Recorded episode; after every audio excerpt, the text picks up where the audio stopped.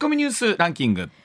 時事問題から芸能スポーツまで突っ込まずにはいられない注目ニュースを独自ランキングでご紹介、はい。ランキングを紹介する前にまずは芸能とスポーツの話題。はい。ザ・ドリフターズで活躍したコメディアンの中本浩二さんが昨夜急性硬膜下血腫のため亡くなりました、はい。81歳でした。中本さんは一昨日横浜市内で乗用車にはねられ病院で治療を受けていたということです、はい。まあ、昨日のこの時間にですねその前の夜に、まあ、事故に遭われたということでニュース入ってきたんですけれども、まあ、心配されたんですが、ね、お亡くなりになったということで、まあ、本当、まあ、僕も子供の頃もドリフターズの走りで全員集合でも育ってきたと言ってもいいと思います。はい。でもともとはご承知の通りバンドでしたからね。でそこでギターボーカルだったということですから半ばこうバンドの中ではエース的存在でもあったんですけれども、一方で我々からするとあの体操を着てですねはいねえいうことでお体は非常にお元気だったイメージだったんですけれども、本当にもう残念なニュースですよね。はい、続いてはこちら。プロ野球のドラフト会議が今日午後5時から東京都内のホテルで開かれます今年は昨日までに9つの球団が異なる9人の選手を1位指名すると公表するなど異例の状況で本番を迎える。まあ、あのもちろん最近ドラフトすでに1位を公表するっていうチームも増えてきてるのは確かなんですが、12球団中9球団ですから、うん。まあ、もちろんこれ競合を避けるあるいはもうあえて宣言することによってほね他の球団手を出さないでくださいね。ね。はい、まあえーこの後お話あります。須田さんの、まああ球団であります。須田さんの球団ではないな。須田さんが大好きな球団の阪神タイガースもがまだ1位を公表してません公ので。表してないからね。さあ一体どうなるのか。何度も言ってますけれども須田さんに何の権利もありませんからね。愛は溢れてますから。愛には溢れてます愛には。はい。はい。さあそれではニュースの方行きましょうか。ニュースランキングまずは第5位。はい。外務省は昨日世界の各国と地域に出している新型コロナウイルスの感染症危険情報をすべてレベル1にしたと発表しました。はい。また政府観光局が昨日発表した推計によりますと9月の訪日客は前の年の同じ月と比べて11.7倍に当たる20万6500人でした、うん。20万人を超えたのは2020年2月以来です。ねえ。まあやっぱりあのそれぐらいの方がそれまでには普通に来られてたしもっともっと来られたしもっともっと。はいもっと言うと2020年の2月から、うん。あいろんなところで制限がかかってピタッと、えー外国からのお客様の足が止まったということですから、まあ、これから観光シーズンね本当まだまだいろんなお国の方がまたお越しになるんでしょうね。ええ。はい。はい、続いて第4位。観光需要の喚起策。全国旅行支援が今日東京都でも始まります。東京都を除く46の道府県では11日から実施していましたが、今後は都内へ旅行する場合も含めすべての都道府県で国が旅行代金の補助を行います、はい。まあ、石田さんもニュース解説でお話ししてたんですけれども、うん。まあ、東京都はちょっと手続きがね独自のものがあって遅れてようやくこれで全国とともに足並みが揃うということなんですけれども、うん。まあ、言われているようにその、えー便乗値上げみたいなものもあったりするということなんで、へー。まあ、本当消費者の方々がね少しでもあの行きやすくなるというのもそうですし、ね。はい。まあえー傷んだ旅行業界ではあるんですけれども、うん。本当いろんな人がこう気持ちよく、はい。ね楽しく旅ができる状況にということでございます。はい。はい。続いて第3位。自民公明の両党は昨日政府が年末までに改定する外交防衛政策の基本方針国家安全保障戦略など安保関連3文書に関する与党協議のワーキングチーム初会合を国会内で開きました。はい。ロシアに対して厳しい姿勢を3文書に盛り込む方針で一致した一方中国に関しては重大な脅威と捉えるべきだとする自民側と対話を重視する公明側で折り合わず継続協議することになりました。まあ、例えばこのお防衛に関してもそうですけれどもこのどういうふうな形で財源取っていくかということはあるんですけれどもやはりこういうふうな状況になってきて安全保障に対する意識っていうのはですね、本当我々の中でも随分変わったという方も多いんじゃないかなと思いますよね。はいそうですねええまあ、もちろんその対話ということも重要だったりしますけれども一方で目の前に迫っている危機に対して現実としてこうどう向き合っていくのかということになっていきそうです。はい続いて第2 2位は。東京オリンピックをめぐる汚職事件で大手広告会社などから賄賂を受け取ったとして受託収賄の疑いで大会組織委員会の元理事高橋治之容疑者78歳が再逮捕されました。逮捕は4回目です、まあ、西村さんも元アスリートの一人としてと思いますけれども僕もそうなんですが本当にオリンピックって大好きなイベントなんですね、やっぱ夢があると思うしそこにかけてるアスリートの皆さんの思いもあると思うしただこういったニュースが本当また出てくるとですねなんかオリンピック自体がすごいネガティブなものに薄ってしまうし、ねえー、なんかまだまだこうずるずるずるずると出てくるところがあっていった真相とか全貌はどこにあるのかっていうの本当気になりますよね。はい、続いて第1位は岸田総理は参議院予算委員会で世界平和統一家庭連合旧統一教会に対する宗教法人法に基づく調査をめぐり宗教法人への解散命令請求が認められる法令違反の要件について民法の不正行為も入りうるという見解を示しました。前日の衆議院予算委員会では民法は含まないという認識を示していて1日で答弁を変更した形です。ツッコミ。さあこの後須田さんお電話つなぎますけれどもこの辺り一体どういうふうなことがあったのかということ、うん、そしてこのまあね旧統一教会をめぐるまあこの宗教法人というところの、はい、まあこういったことに対する解散権って解散命令に対してどういうふうに今後なっていくのかというお話、うん、えー、お話聞いていきたいと思います。コマーシャルの後須田慎一郎さんの登場です上泉雄一のエーナーではあなたのメッセージをお待ちしています。ニュースについて言いたいことはもちろん暮らしの中で感じたいろんなことぜひ送ってください。メール uwa.mbs1179.com ツイッターではハッシュタグエーナーをつけてつぶやいてください。時刻6時20まもなく7分になります。ここからは須田慎一郎さんでございます。須田さんおはようございます。はい、おはようございます。おはようございます。えー、今日は須田さん、この後、えー、7時40分頃からドラフトの話もあるということなんですけれども、もう実はもうそわそわしてるでしょう。もう腕ぐるんぐるん回してですね。そこに備えるために今はもう休もうかなと。おかしいでしょ。おかしいでしょ。気合が気合が7時40分に向けられすぎていて。はい。まあでもあの本当に須田さんに何の権利もないんですけれども俺ならこうするっていうトークはまあ正直おもろいとはおもろいんですよね。えー、はい、もうタイガースに対する思いですよやっぱり、ね、このね不甲斐ないシーズンを振り返って。もしかしたらタイガースの首脳陣がこの朝のラジオを聞いて須田さんの意見を聞いてあなるほどなってもしかしたら絶対にないわ。絶対聞いてると思う。聞いてると思う。絶対聞いてると思う。聞いてるよね。ね、え。ー、参考にすると思う。思う。100%だよ。なんでそんなにですね。わかりました。さあそれではあ須田さんにはですねまずはニュースの方からお伝えをいただきたいと思います。まずはこちらです Yeah. さあ岸田総理解散命令請求の要件に民法の不正行為も含むと話がありました。今後の動きを解説していただきましょう。さあ昨日の参議院の予算委員会で世界平和統一家庭連合旧統一教会をめぐりまして岸田総理宗教法人法に基づく解散命令権の請求について、えー、刑法違反のみとしていた法解釈をまあ1日で変更した形になりました、えー、民法の不正行為も含まれるとの見解を示しましてまた自民党立憲民主党日本維新の会の各国会対策委員長は会談で被害者救済法案を検討する協議会を設けることで合意するなどこの旧統一教会の対応へをめぐる動き活発化しています。さあ改めて今後の動きということになりそうなんですが増田さんまずはですねこの解散命令請求、はいこれに対してですねこれが認められる違法行為について民法の不法行為入らないということを再三念押しをされていた答弁なんですけれども、ええ。え一夜にしてというかガラッと変わりました、さあこの辺り、どういうふうに読み解けばいいでしょうか、うん、まあ、大前提としてはですね、まあ、世論の風向きに対して配慮したんだろうなと思いますね。はい、でそもそもで言うとですね大前提としてね、はい、あのこれ解散命令請求というのは、はい、まあそもそもですね別に、えー、文科省あるいは文化庁がですね、うん、えー、解散命令を出すわけではなくて、はい、請求する裁判所に対してその請求行為をするわけなんですね。はいはい、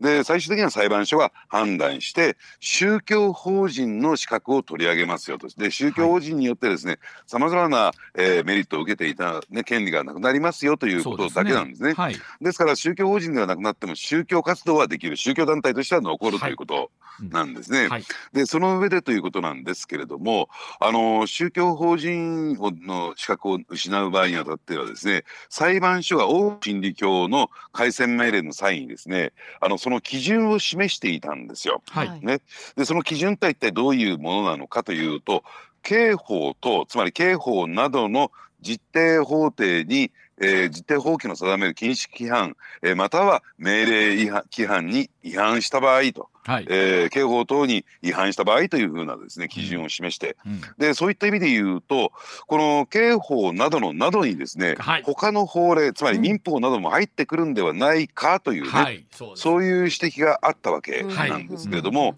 ただですね首相は、えー、岸田総理はですね一昨日までの段階おとおとといまでの段階では、うん、そのなどに民法は入らないというようなスタンスを持っていたんですね。それが一夜にして変わったわけなんですけれども、じゃなぜこれが入っていないとしたのかということなんですよね。あのこれえ民法と刑法の違いっていうとですねあのやっぱりこの違法行為があって民法の場合はね、はい、えー、こういった損害をね、えー、受けましたと。ですから、えー、あの民事訴訟というのは損害賠償請求訴訟という形で代表されるようにですね、はい、こういった損害違法行為があって損害を受けたんだから賠償してくださいねっていう裁判があるんですよ。うん。はい、でその際にはですね、えー、訴えられる訴える側訴えられる側が双方にですねさまざまな証拠証言を、えー、出してきて裁判所にどっちがですね正しいかを判断してもらって、えー、結果的に金銭でもってそれをあがなうという形を取るわけなんですね。うんはいはい、で刑法の場合はですね、えー、その違法行為に関しては例えばその警察であるとか検察であるとかという捜査当局が入って厳格にですね、はい、違法行為を、えーまあ、認定するというね、そういう司法機関が入るっていう、えー、そういう立て付けになってるんですよ。はい、ですからあの民法っていうのは、まあ、これは、えー、あくまでも、えー、なんていうかなあの国だとか自治体あるいは行政サイドのイメージですよ、うん、非常にこう緩いんだと。はい、その違法行為の認定が緩いという認識があるわけなんですね。はあ、それに対して刑法に対しては厳格だっていうそういうイメージを持ってるんですよ。はい、ですからあの例えばね医師法違反で、えー、何かこう損害を受けた場合に、はい、えー、民法ではですね、えー、まあそのね損害賠償請求訴訟で、えー、賠償が認められてもですね、はい、あの医師法に基づいたその医師のですね免許が取り消しにされるってことはないんですよ。はあはあはあ、ででなんでないんですかっていうようなことをやり取りしていくと、はい、どうせ民法でしょと。どうせ、えー、民事訴訟でしょうというね、いうのがですね、ええ、表には出てきていないけれども、行政側の認識なんですよ。はい、はい、なるほど。うん、わかりやすく言うとも厳しい刑法、緩い民法ということってことですか。なんかそうなんです。そうなんですよ。うん、ええあのですからそういった意味で言うとですね、えー、一昨日までのその岸田総理のですね答弁というのはそういった行政サイドの民法軽視っていうね、うん、スタンスに基づいたものなんですよ。これでもね例えばえー、草さんねこういったまあ当然こういった質問があること100も予想されてるわけじゃないですか、これそれこそ事務方も含めてですけれども、この基準でいきましょうっていうまあ答弁も当然あるわけですよね。ええ、でそれ何かあるにもということはすでにその部分ではすり合わせみたいな部分っていうのは当然あったんじゃないんですか、うんうんうん、答弁サイドっていうのは。ええ、ですからあの行政サイドってのは政府サイドの中でのすり合わせとしてはですね、はい、やっぱりそこは民法は含まないといういうことだったわけですよね。ですよね。はい、でところがですねやはりその被害対策弁護団などの方からですね、はい。はあ、その拡大解釈して、うん、要するに今目の前にあるこの被害をどう救済するかが問題なんだから、やっぱりなどに対して民法入れないじゃないかと。要するにそこについてね、別に刑法のえー、っていうふうな形でなどが入ってないわけじゃないんだから、はい、民法も入れろという主張があってでそっちの方がどうでしょうね、えー、和泉さん含めて我々もね、はい、その方がその通りだっていう共感を得ますよね。っていうことっておそらくあの昨日今日始まった問題じゃなくってまああこの数ヶ月ずっとこの話続いてるわけじゃないですか。まあ、はい、こういったところも含めてね。の時にこのなどの中にその民法入れましょうよというかその解釈でいきましょうというふうにはならなかったからこそ入らないっていうふうに言ってたわけですよね。そうですねね、だからあのそれを本当におっしゃるようにコロッと変わっていいのかなとか、まあ、変わっていいのかなって、うん、いやいいんでしょうけども、うん、あのそれでいいんですか？岸田さんっていう感じありますよね。なんか言われて変えるみたいな感じですもんね。ね、うん、あのだから随分と、えー、踏み込んだなっていうのとですね、うんはい、やっぱりどうなんでしょうね。今やっぱりこの旧統一教会問題、まあ、今、えー、臨時国会で最大の、ね、あの焦点ですよね。まあまあ、でこれについてなんとか乗り切っていかなければ、えー、岸田政権持たないという状況の中で、うん、えー、例えば、えー、被害者救済法案に関して言うとね、はい、えー、与野党で協調してやっていきましょうという今動きがあるわけなんですよ。はい、で特に自民党、公明党、えー、立憲民主党、日本維新の会、与野党で、えー、協議して、協調して、えー、この被害者、えー、救済法案についてはですね、えー、国会で成立させていきましょうという流れになっている。はい、だから僕私、あのー、あえて言うとね、はい、えー、自民党サイドは野党に対して抱きつく戦略に入ってきたなと。はあ、自民党の方が野党に対して抱きつくわけですか？寄り添っていく。はい。えですからこれあのこの問題をめぐってですね与野党対立になってしまうと、うん、えどうしたって世論はあの野党サイドに立ってしまいますからね。そうですよね。そうですよね。えー、はい。ですから、えー、かねてから野党がですねこのなどに民法を入れろと言ってきたわけですから、うん、じゃあそうしましょうという形になった、えー、だろうと思いますけどね。まあ、あの一方でいろんな方おっしゃってるようにこのお話ってやっぱりこう慎重に進めていかないとともすると、えー、この裁判所がですねやっぱり、えー、の宗教法人としてこのまま認めますということの可能性もこれゼロではないわけでそうなってしまうと法的なお墨付きをつけてしまうということにもなるわけですよね。えでこただね、これまでの、はい、えー、民法におけるですね損害賠償請求訴訟におけるですね、はい、えー、裁判の判例のですね積み上げを見ていくとですね、はいはい、これ十分な証拠だと私は思うんですよ。はい。うんうん、最高裁においてもですね、このね布教活動に関する一部のですね、えー、憲法違反というかですね、はい、えー、法律違反が認定されてますからね。はいはいだからそういった点で言うとですね私は、えー、この民法のというかですね民事裁判のですね積み上げで十分これは請求は可能だし裁判所はそれで、えー、だって最高裁の判決だってあるわけですからね、えー、しかるべき対判断を下すんではないかなと思いますね、うん、そしてもう一点問題があるんですよ、はい。はい、それは何かというとですねじゃあなぜこれまで、えー、警察を含めて司法当局は旧統一教会に対してきちんと動いてこなかったのか。そこですよね、ええ、ですから、あのー、1980年代中ぐらいからですね、はい、この旧統一教会問題っていうのが、えー、大きく社会問題化してきた、当然警察なども動いていたんですよ。でところがですね1990年代入るとピタッとその動きが止まってしまって、はい、全くですね、えー、その捜査なんか行われなかった、うん、じゃあその警察が動かなくなったその背景には一体何があったのかっていうねその闇の部分にもこれ、えー、かかってきちゃう話ですから、はい、つまり刑法にこだわってるとそういった、えー、部分も出てきちゃうんですよ。うん。まあ、今日ね例えばあのあくまで朝日新聞の記事なんですけれども、ええ、例えば今回旧旧統一教会側が選挙前に対してですね自民党の支援する議員に対して政策協定という文言をねこう出して、はい、でまあ、そこにこう署名をする議員もいたというところでその推薦確認書があったということもあるんですけれども、まあ、当然こうなんていうんですか選挙での推薦確認の署名っていうのは当然これ普通にもあるわけですから、えー、とはいえそういう形で宗教法人格を取り上げられるというような状況に対して、まあ、果たして本当に、えー、自民党それままで良かったのかっていうこういうのがずるずるとこう出てきますよね。そうですね、うん、えー、今ねあの、うん、じゃあなぜ警察当局が、えー、きちんと捜査をしなかったのかっていうと、うん。はい、やっぱりそういったですね政治の側の圧力であるとか政治の側に対する忖度、つまり政治との関わりがあったんじゃないですかと、そうそう政治の側というのはもう言うまでもなく今上水さん言っていただいたようにですね、はい、だって旧統一教会は自民党サイドあるいは自民党議員とですね、はい、政策協定まで結んでるわけですから。はいはいでこのね、えー、密接な関係というのがその刑事捜査が進まなかった、えー、背景としてあるんじゃないのかっていうところまで問題出てきちゃうんですよ。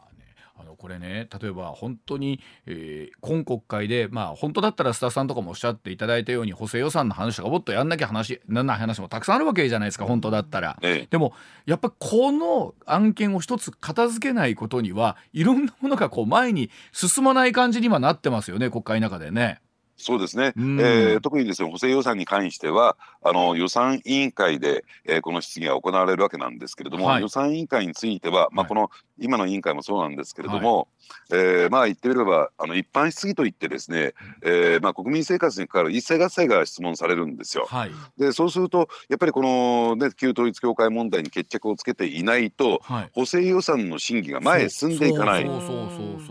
でその責任者の一人に山際経済再生担当大臣がいると。ね、ということもありますからなんとか補正予算が出てくる11月までにですねこの問題に一定の決着をつけておきたいというね、はい、そういう思惑も働いてるんだろうなと思いますね。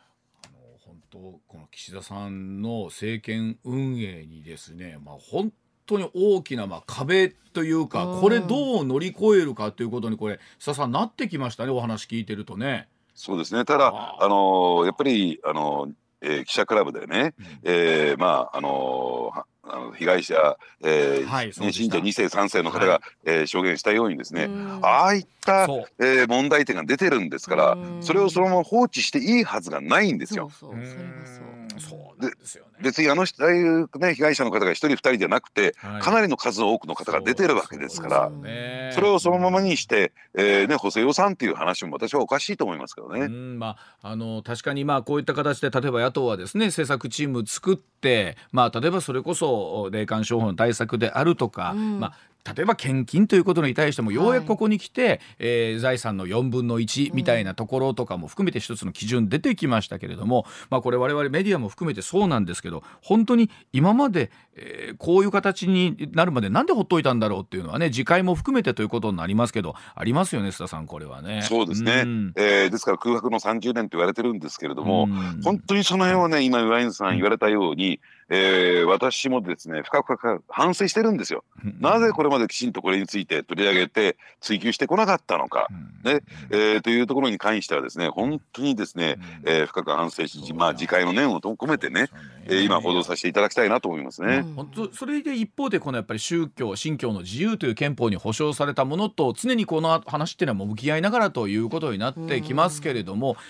これ一方でおっしゃるように、えー、仮に宗教法人としての権利がなくなったとしても、えー、団体としてはこれ残るわけですよね、はい、認められるわけですよね。そうですあの活動することは可能なわけなんですよね。うん、えー、はい、まあ、宗教活動することは十分に可能ですし、はい、えー、その宗教を信じることも、はい、そのね、うん、えー、その宗教の教えに基づいて行動することも何ら制限を受けるわけではありません。から。はいはい、で、つまり、えー、宗教法人法のメリットとしては、えー、宗教活動に関してはですね、うん、えー、まあ税金が課せられないという最大のメリット。そういうことですよね。税制上のメリットがありますけどね。ねでもね。うん、えーだからそういった意味で言うと要するに宗教法人でなくなったとしてもですね、うん、なくすという請求を起こすことは要するに、えー、信教の自由をね犯すということでは全くないわけですからその辺はご理解いただきたいなと思いますね、はい、そこのところの線ははっきり引かないといけないということですよね、うん、はい。そうですね。はい。では続いてこちらでございます。さあ時刻6時42分回りました。続いてこちらです。さあイギリスのトラス首相スピード辞任の可能性もあるんでしょうか？目玉政策迷走のわけはでございますございます。えー、先月6日に就任したばかりのイギリスのトラス首相なんですが新政権の目玉政策と発表した大型減税政策ミニバジェットをめぐりまして市場が大混乱しているようでございます。批判を受けて、え、今月14日わずか在任38日で財務大臣が交代しまして、えー、新たな財務大臣はトラス首相による減税策のほとんどを撤回するなど政府の政策をめぐる混乱がもうずっと続いているわけなんですよね。で与党である保守党内ではすでにトラス卸の動きが加速していると言われてまして今朝ニュース見てますと支持率なんと7%にまで落ち込んでいるということなんですが一体このような事態に陥ったわけは何なんでしょうか？須田さんお願いいたします。はい、あのー、まあ7%台まで落ち込んだ。それはそうでしょうと、えー、私はですね、はい、つまりトラスさんは、えー、私はその大減税政策によってイギリスの経済を、えー、立て直しますよと景気を回復させますよというね、はい、その一番の目玉というか、まあ、これ以外にほとんどトラスさんの政策ってなかったんだけども、はい、それを全部撤回するっていうんですがじゃああんた何やんのと。確かに。確かに確かに。いやあのね、ね岸田さんの支持率が30%台を切るだ切らないだで大騒ぎしてるんですけど、うん、7%になってくるといよいよですもんね須田さんも。そ、ね、の目玉政策があった。いやよその国のことながら何があったんですかこの、うん、この間に。その打ち出してたその減税策大型減税策っていうのはどういうもんだったんですか、うん、えあのですからね、はい、あの我々っていうか日本もですねこれ全く、えー、まあ他人事ではなくてね あの非常に似たところがあって、はい、で減税という点で考えていくと、うん、あのよくね減税っていうのは、うん、えー、まあ税金をもらわないだけでしょうと、うんうん、ね、もらわないっていうことになるよねっていうふうな理解が多いんだけれども、私たちからすると税金が減ってちょっとなんかその分お金が浮くのかななんて思うんですけど。ね、で行政サイドっていうかな、えー、その政府サイドからするとただもらうべきものをもらわないだけっていうふうに受け止められるとそうじゃないんですよ。はい、えー、減税というのは一旦もらうべきものをもらって、はあ、減税分だけ返すっていうそういう政策なんですね。はあ例えばねだから消費税減税ということが例えば仮にあったとしますよ仮に。ね、はい。はい、じゃあ10%か5%、はいはいはい、でじゃあ、えー、財政上どう考えるのかっていうとですね、はい、えー、商店でお買い物をしました、はい、えー、10%の、えー、消費税を払って瞬時に5%が戻ってくる、こういう立て付けになってるんですよ。瞬時に5%が戻るという立て付け。はあ、最初から5%計算じゃないんです、ね、ないんです。はあ、えー、はあはあ、でそうすると何がこれあの言いたいのかっていうとですね、そ、はい、の5%を戻す財源なんですよ。ああはいはいはい。うん、どこから戻すか。はい。うん、えーでそういった点で言うとですね、うん、えー、減税というのは言ってみればある種の補助金なんですよ補助金。つまり私たちは10%のね、えー、税金を消費税を払って5%の補助金をもらってるというねそういうふうなイメージを持ってもらいたいんですよ。あの財布の中のえー、仕切りが違うんですよねだから出てあの入ったところと出るところの仕切りが違うってことなんですね。そうなんですね。はい、はい、うん、でそうするとですねこれをちょっとイギリスのケースに置き換えてみると、うん、要するに、えー、大減税政策ということは要するに大補助金政策っていうことでじゃあ一体その財源をどっから持ってくるんですかっていうところになると、うん、当然何か、えー、マジックがあるわけじゃないから、はい、えー、借金をして赤字国債を発行してという形になるわけなんです。はい。はい。うん、それ以外に手立てがないんですよ。はい。はい。でそうするとですね、えー、大量にこれから、ね、イギリスは国債を発行しますよねと。うんね、うん、でお金が溢れ返ることになるし、うん、でそうすると当然ですね通貨が下落して通貨価値が減っていきますよねとい。うところは連想ゲームで当然のことがイメージできちゃうんですよ。できますね。でただですねイギリスの中央銀行がしっかりしていればいやいやそれについては、えー、私たちがしっかりと買い支えますよ、はい、というようなねね、えー、ことをやっていれば、うん、ねあ暴落しないんだねっていうことになってしまうわけなんですね。はい、えー、でところがですねイギリスの中央銀行でそこまでの力があるのかと、ね、うん、買い支えられないでしょと。過去も失敗したよね、うん、失敗のこれ、えー、歴史があるんですよ、はい、そういった時に。はい。ですから、えー、国際投機筋なんて言われている、まあ、ヘッジファンドなどを中心とするですね、うん、まあ言ってみれば、えー、ギャンブラーみたいなハイリスクハイリターンを求める、えー、投資家たちはですね、はい、今がイギリス国債売り時だってダーって言ってちゃったんですよ。ね、うん、で今は高いですから高い時に売って安くなって買い戻せば、うん、えー、大きく鞘が抜けるじゃないか、ね、はい出ますよね、うん、それを狙って、えー、トラスさんが総理大臣になった以降ですね首相になった以降ですね、うん、一気に国債が売り崩されちゃったと。えっ、ー、とそこはトラスさんの中ではえっ、ー、と、えー、読み切れてなかったんですか？いや、あのー、だからそこを甘く見たんでしょうね。イングランド銀行はもっともっとちゃんと、えー、その辺をしっかりやってくれるはずだ。えー、財務大臣は、えー、ちゃんと中央銀行であるイングランド銀行と、えー、すり合わせをして、うん、えーはい、そのあたりをですね、うん、えー、しっかりとやってくれているはずだ。はあ、で、それをやっていなかった。はい。ということで売り崩されて、えー、国債暴落ポンド暴落という状況になった、だから財務大臣が更迭されたってのはそこにあるんですね。やることやってないじゃないかみたいな。いやいやあんたがちゃんとプランニングしてから、えー、言わないからでしょっていうような。うん。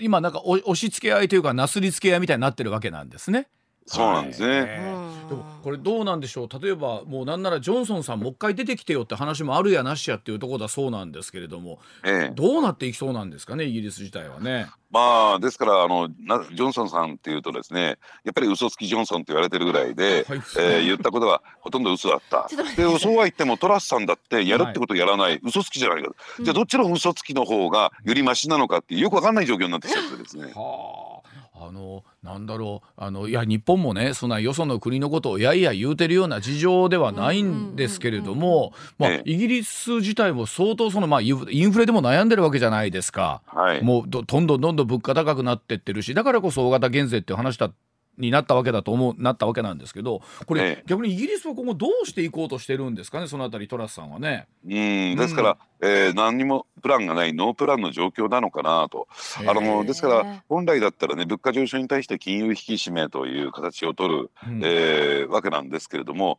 でそうするとですねやっぱりその国債なんか買えないんですよ、うん、通常普通で考えればね、まあ、でも中央銀行は。そうですね。はい、えー、でところがじゃあ日本に置き換えてみるとそうです。えー、今、えー、日本はまだ日銀が異次元の金融緩和ということをやっていて、はい、えー、どんどんどんどん国債を買っている、うん、で日本も同様にですね先ほど申し上げた国債投機筋というギャンブラーがですね、うんはい、まあ、一斉に国債を売却してでなおかつ円も売っている。だから円を売っているからこそ、えー、今円安が急激に進んでるわけなんですね。うんはい、要するに、えー、もしかするとこの今イギリスが置かれている状況は日本も同じような状況になるかもしれない。ただ日本が状況が違うのは、はい、要するにそこまで物価が上がっていないということね、まだそうですよね。うん、ねここからでも何かこう一つ席切ってしまったらあのもうえらいことになるようなう予感もねどっかにあるのかなと思ったりしますしねこれね。ええ、うん、ですからあのこの物価が上昇本格的に上がる前にですね、うん、えー、景気を回復していく必要があると。そうなんですよ。でそれが1本目の話とリンクしてきましてね、はい、えー、旧統一教会問題とリンクしてきて、はい、ですからしっかりとした補正予算を、うん、えー、成立させてですね、はい、えー、一気にここで景気経済回復をしていかなきゃならないんだけれども、はい、その責任の一端を負う担当大臣がですね山際、ね、経済再生担当大臣が今旧統一教会問題で全身火だるまという状況になってると。うん、これあのいや返す返すもですよ、うん、先週それこそ須田さんのお話ありましたけれども、うん、民主党の岡田さんがね、うん、え私が首相だったら、うん、えー、国会のね、国会前に、ね更迭してたっていう話ありますけれども、でもこれ須田さん今仮にですよ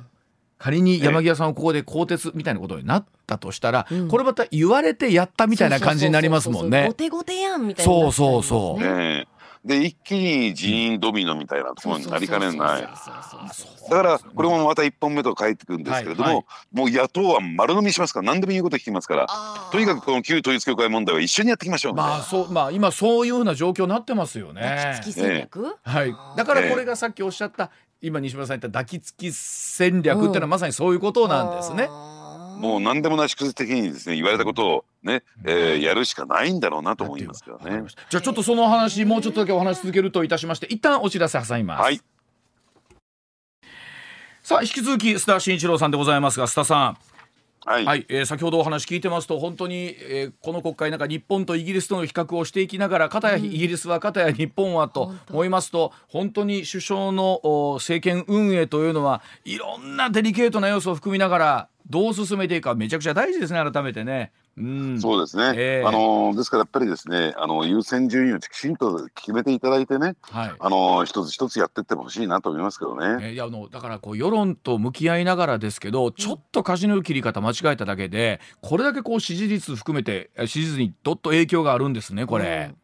そうですね、はい、でただですねやっぱりもちろんね世論の方は、うん、えー、多様性がありますからね、はい、旧統一教会問題をきちんと対応してもらいたいっていうと同時にですね景気経済対策についてもしっかりやってほしいというね、うん、そういう世論の声もあるんですから、ね、はい、ね、大事ですよね。いろんなものをこう並行して続けていただきたいっていうのは本当、本音のところかなというふうに思います。うん、そうですね。はい。わ、かりました。さあそれではあ7時の時報挟みまして須田さんのお得意のネタになってくるんでしょうか。7時の時報の後お伝えいたします。時刻7時回りました。続いてこちらでございます。さあ東京池袋で乱闘事件が発生しました。暴力団も恐れるチャイニーズドラゴンとは。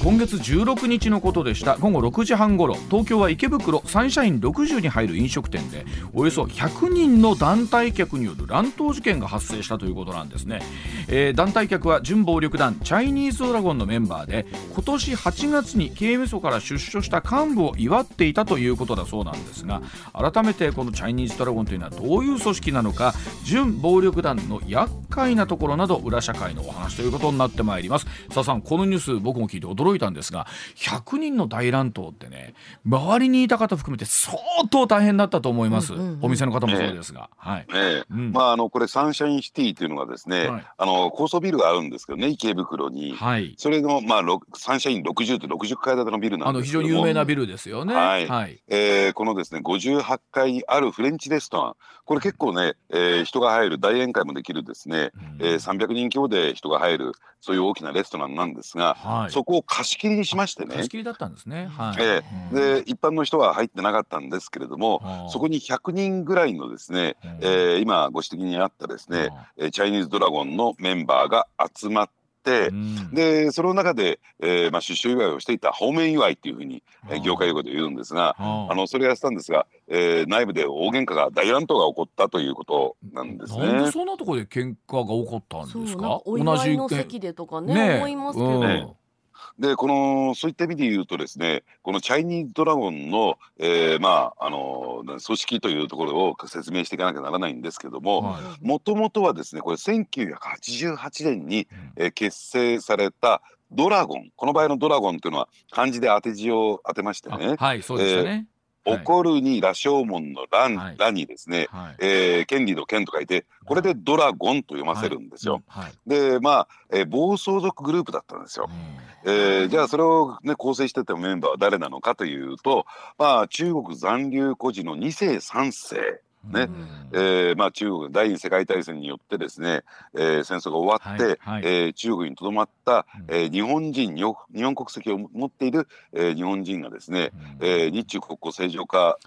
だってしてですね続々と日本に帰ってくるという件があった、うん、でその時にもう、えー、そういった残留孤児たちはですね大きくなっていますから、うん、えー、子供もいるんですね。その子供も連れて、えー、帰ってきたんですけれども、うん、でなかなかですね日本の生活に馴染めない、で経済的にも困窮していたということもあってですね、はい、まあそういった、えー、不良化していく2世3世が多かったんですね。でそれを中心にその暴走族グループが結成されたのが1988年だったんですけれども、はい、ただですね、えー、暴走族のメンバーをですね引退して、うん、ね。でそして、えー、まあ世に出ていくわけなんですけれどもただ、えー、もともとそういうね土壌であったものですからまともな職業職職職業に就くことができずにですね、はい、不良化していくんですよ。まあ言ってみれば、えー、違法行為をすることによって、えー、お金を稼ぐというね、まあ、強盗であるとかあるいは詐欺であるとかそういったことをやって、まあ、金を稼ぐという形になっていったんですね。はい、でまああのところがですねもともとは、えー、残留孤児2世3世つまり日本人の中国にゆかりを持つ、えー、人たちのですね集まりだったんですがあの中国からどんどんどんどん、ね、日本に入ってくる中国人が増えますとね、はい、えー、そういったメンバーがですね合流し始めるんですよ。だから必ずしもですね、えー、日本人だけでえー、形成されているグループじゃないんですね。でそして2011年になりますと、えー、警察庁はそういった、まあえー、中国にゆかりを持つグループに対して不良グループに対してドラゴンではなくてチャイニーズドラゴンというね、うそういう呼称で呼ぶようになる警察が。なるほど警察用語なんですよ。でですから今申し上げたようにいろんな出自のね、えー、メンバーがいますからそれぞれグループ化していくんですよ。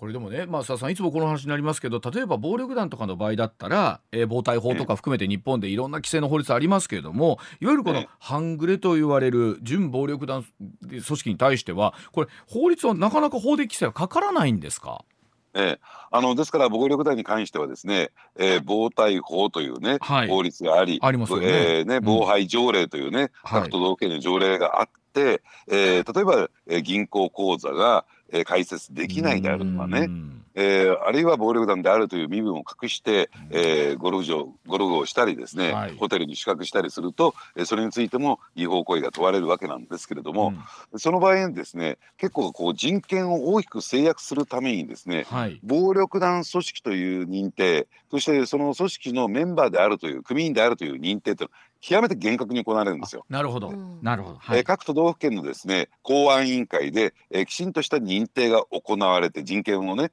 えー、損なうためにですね。ですから暴力団っていうのはただ自分たちは暴力団という意識がない人教団体人教組織という意識があると隠さないんですよ。はい。その例えば、はい、えどこに本部があるのか誰が組員なのかっていうのはあまり隠さない、はい、だから認定しやすいんです逆に言えば。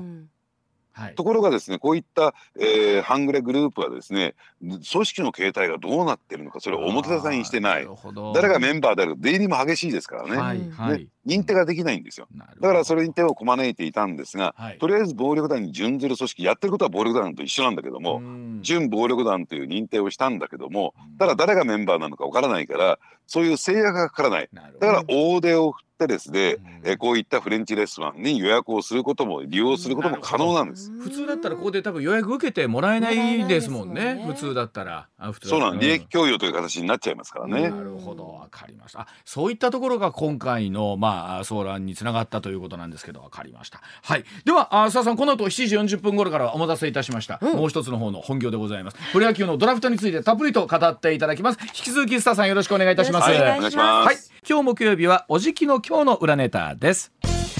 さあ今日はですね夕方5時から開催予定のプロ野球ドラフト会議にちなんだ特別編ということで裏ネタをお送りしていきたいと思います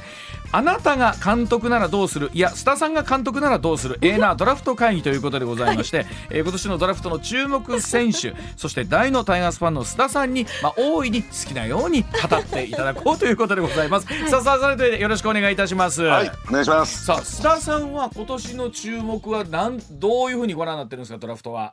えー、あのよくね今年のドラフトはですね目玉不在っていうねね、えー、ことをよく言われてますけどそんなことはないですよ、はい。うん、もう目玉だらけのドラフトになるんじゃないかなと思いますし、はい、えー、えー、やっぱりですね、まあ、最大のキーマンになってくるのはですね、はい、やっぱりあのね日本体育大学の矢沢浩太選手なのかなって私はですね、投手も名前上がってますけれどもねそれ以上にさまざまな注目選手もね出てるみたいですけれども、さあそのあたり含めましてですね須田さんのお話もちろんなんですけれども今日はですね、ええ。ー、MBS スポーツアナウンサーの金山泉アナウンサー、えー、ずっとドラフト、はい、アマチュア選手の出演も続けておりますので、はい、えー、そのあたり電話がつながっておりますので、うん、えー、金山アナウンサーの取材とともにお伝えをしていきたいと思います。金山さんおはようございます。おはようございます。はいよろしくお願いします。え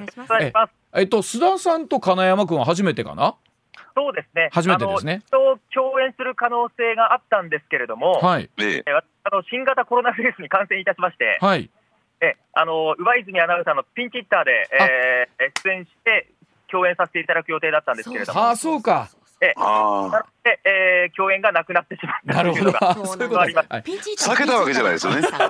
避けたわけじゃない。はい。ちなみにあの金山アナウンサー実は昨日赤ちゃんが生まれたばかりということでおめでとうございます。今日はあの、電話口の前で父の気分でお話をしてくれると思いますけど。そうですね。え私もあの二人の父親ということになりました。ますます仕事頑張りたいと思います。そうですね。はい。さあ今年はでも金山さん、はい。えっと。各12球団のうち9選手が、はい、あ9球団が1位指名の選手を公言してるんですけれどもこれ、はい、金山君珍しくない？そうですよねあのなかなかないことだと思うんですけれども、まあ、それも思惑狙いがあってかなというところだとは思うんですが、うん、あのそのあたりもしかしたら史上初の競合なしっていう可能性もあるのでくじのないドラフト。はい、あの逆指名制度などがあったときは、もちろん競合っていうのはなかったんですけれども、はい、そういう時を除いて、史上初の競合なしのドラフトになる可能性もあると。はあ、まあ、要は各球団、リスクを冒したくないというところが、金間さん、あるんですかね、これね。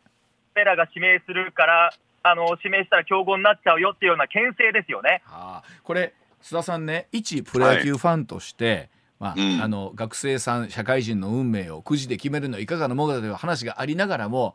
あのどっかであのドキドキ感も須田さんありません？なんか。そうですよね。やっぱりね、当たるのか外れるのかな。えー、でもね、岡田監督、くじ運悪いからナイスはみたいな。岡田監督引くんですかね？これ、金山君、このあたりはどうなの、実際のところおそらく岡田監督引くと思うんですが、今、えー、ましたけれども、はい、岡田監督、あの1勝7敗なんですよね。はい、あそれでもあ1勝というか、全くもって外れてるってわけじゃないんですよね、じゃあ。あの第一次岡田政権時代、2007年に、はい、高浜選手を一度、えー、抽選で、えー、当ててはいるんですが、はい。えー、ですが、あのー、7敗、えー、オリックス時代も含めて、はい、していまして、特にこう印象的なのが、はい、2010年ですね。はい。大石達也選手、早稲田の、はい、で、それから清峰翔太選手、そして山田哲人選手を3人連続1位指名外して、はい、後藤俊太選手獲得と、はい、ありましたまさかの1位指名、3連続で外すというのが、はい、えありましたので、ちょっとくじ運悪いなっていう。もうここは須田さん、行きましょうか。須田さんがくじ引きに。ね、いや、私は来ますよ。くじ運いいですから。この間もですね、黒門市場のくじ当てましたから、私。いや、じゃあ、金山さん、例えば今年は、はい、まあ今さっきね、あの須田さんからもお名前上がりましたけれども、矢沢投手の、あの、はい、他にまあ注目されている選手、改めてちょっと何人かあの、えー、紹介してほしいんですけど。あのやっぱり大注目なのは高松商業の浅野選手ですね。はい。えー、67ホーマーという強打の右バッターなんですけれども、はい。あのー、浅野選手、ジャイアンツが1位指名をもうすでに公表しているんですが、はい。したしたらタイガースとジャイアンツの競合という可能性にもなる、この浅野選手、はい、ちなみに先ほど岡田監督の苦渋の悪さをお伝えしましたけれども、はい、あのジャイアンツと原監督の方が実は悪くて、はい、はい、1勝11敗なんですよ。え、何勝11敗 ?1 勝11敗。えー、いやそうか。まあ監督も長いからねそれだけくじも引くんだけど一生？えなんか運良さそうななんか表情してはるのにね、えー、逆にい一生は誰の時？一生はですね2008年太田大志選手。ああ後に日本ハムに行く太田選手。そうなんですよ。で、ちなみに一昨年皆さん記憶に新しいかと思います。はい。え、タイガース、ジャイアンツ、ホークス、そしてオリックス4球団競合で佐藤輝明選手獲得ということ。阪神ね、はい、頑張りましたね。えー、で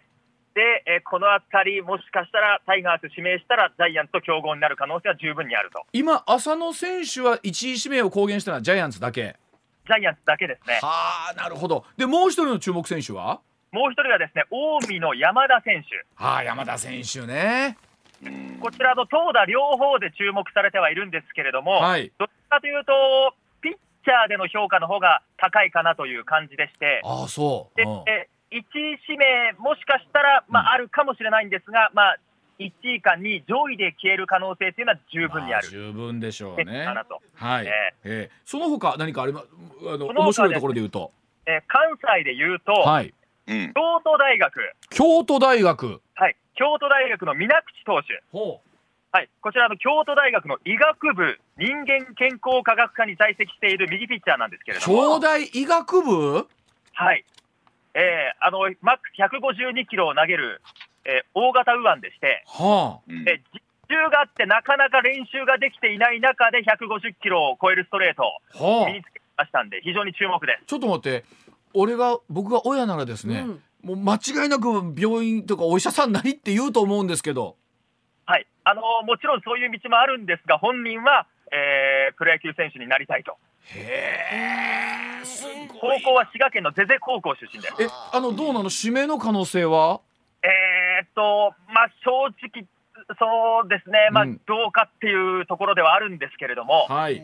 まああのー、かかるかかからないか、微妙なラインかもわからないんですが、なるほど。本人、本当にあの実習ありながら一生懸命練習している姿、私も取材してきましたんで、ああ、そうですか、はい、でもラグビーのほら福岡さんも実際やって、ね、ラグビーをやってから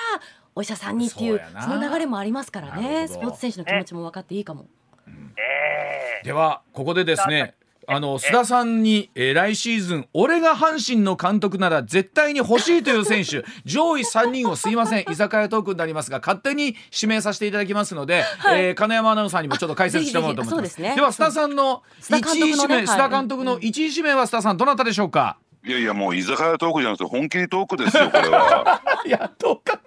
はい。本気トークでじゃあ行きましょう。はい、1位は。えー、まあ競合するんでしょうけれども、はい、あのやっぱり日体大のですね、矢沢浩太、えー、今投手って話に出てきました二刀流なんですよこの人。はい。ね、えー、要するに野手としてもですねピカイチ、はあ、えー、ね一位指名をですね公表している日本ハムはですね、はい、むしろ野手として、えー、取ろうとしてますからね。はあ、まあその夢があるじゃないですか。確かにね、ね、二刀流ということで。え監督はどうするんですか？あの須田監督は二刀流でやらせるんですか？それとも。もちもちろん二刀流ですよ。もちろん二刀流。ええ。ー、だって最速152キロのですね、はい、えー、まああのスピードを持ってますし、はい、まああのスライダーもすごいなと思いまあ、一方でですね打撃もすごいんですよ。もう攻守走揃ってますからね、足も速いですね。これもう二刀流以外ない。金山君こう日本ハムは1位も公言してるんでしたっけ？そうですね、公言していますんで、しかも大谷選手を育てたノウハウを持ってますんで、そうや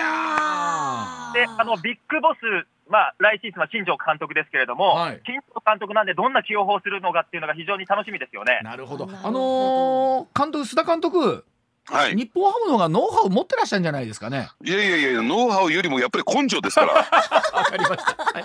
平田さんにガンガン鍛えてもらって。そうですね。はい。はい、ではあのすみません監督あのちょっとお時間の関係であのコマーシャルの後もうちょっとだけお話伺います。すね、もうちょっとですか？もうちょっとですか？もうちょっと待ってください。はい金山君ちょっとしばらくお付き合いください。はい。さあそれでは須田監督の次のドラフト2位指名なんですけど監督2位は一体誰に指名しましょうか？はい。えー、やっぱりですねちょっとこれも競合してるんですけどね、はい、えー、あの立教大学の庄司康生投手ですけれども、はい、ちょっとここへ来てちょっと調子を落としてるんですけれども、はい、やっぱりね、えー、伸びしろという点では、はい、あのー、最もですね、うん、えー、これから伸びていく可能性を秘めているそういう選手じゃないかなと、まあ、大型右腕、ねやっぱり、えー、阪神としてはですね,、はい。えーね、投手陣先発の駒、うん、えー、これを揃えておく必要がありますんで、うん、やっぱり、えー、この庄司選手いいなと思ってるんですけどね私はね。ねえっ、ー、とそのあたり金山君どうでしょうか庄司投手。庄司投手は楽天がですね、はい、一勝しておりまして、はい、で高校時代はあの新潟明君高校なんですね。はい、であのー、高校時代3年生の夏の県大会では1回戦敗退で、はい、で大学3年生ぐらいまではほぼ無名だったんですよ。えーそこから、えー、今年の8月に157キロをマークしてますんで、はい、本当に田さんからもお話あったんですが、伸びしろたっぷりじゃないかなとはあ、でも、もう楽天がと事前からも1位指名で、これは楽天以外まだ公表してないわけですよね？楽天だけだと思いますね。はい、あの須田さん。はい。やっぱり楽天でいいんじゃないでしょうかね。どうしてなんでよ。こういうしてらっしゃる。お、俺はすごく買ってるっていうのがいいですよね、佐田さんで。では、監督のサイン指名お願いいたします。はいはい。えー、これはですねあの大阪桐蔭高校の松尾志音選手これはずっとね松尾選手は結構ここ数日名前上がってますもんね。え。ー、はい、まあ守備よしね、うん、打撃よしということで、まあちょっと大阪桐蔭というですね、うんうん、ところはちょっと引っかかるんですけどね。大阪桐蔭これジンクスあってですね、はい、えー、ね活躍した試しがないっていうですね。まあ藤浪投手が大リーグ行きますけど、これどうなんですか？金山君、松尾選手の名前も上がってますけど、タイガースどうですかね？一位指名。えー、タイガースはまあ松尾選手の可能性も十分あると思うんですけれども、うん、まあベイスターズあたりも一じゃないかって話もありますんで、はい、であのうちはショートでしか見てないよっていうような、えー、プロのスカウト方もいらっしゃるみたいなんで、うん、ショートって僕、その方キャッチャーなんです。あなるほどわかりました、ということでして、えー、須田さんドラフトの結果、楽しみに待っておりますので、来週この辺りの反省会をやらせていただければと思っております。はいありがとうございます。大丈夫須田さん大丈夫ですか？じゃあまた再来週。須田さんどうもありがとうございました。はい、ありがとうございました。はい、金山君もどうもありがとうございました。はいはい、えー、そしてパートナーは西村麻子アナウンサーでございました。ました、えー、この後も MBS ラジオどうぞよろしくお願いいたします。ドラフト楽しみです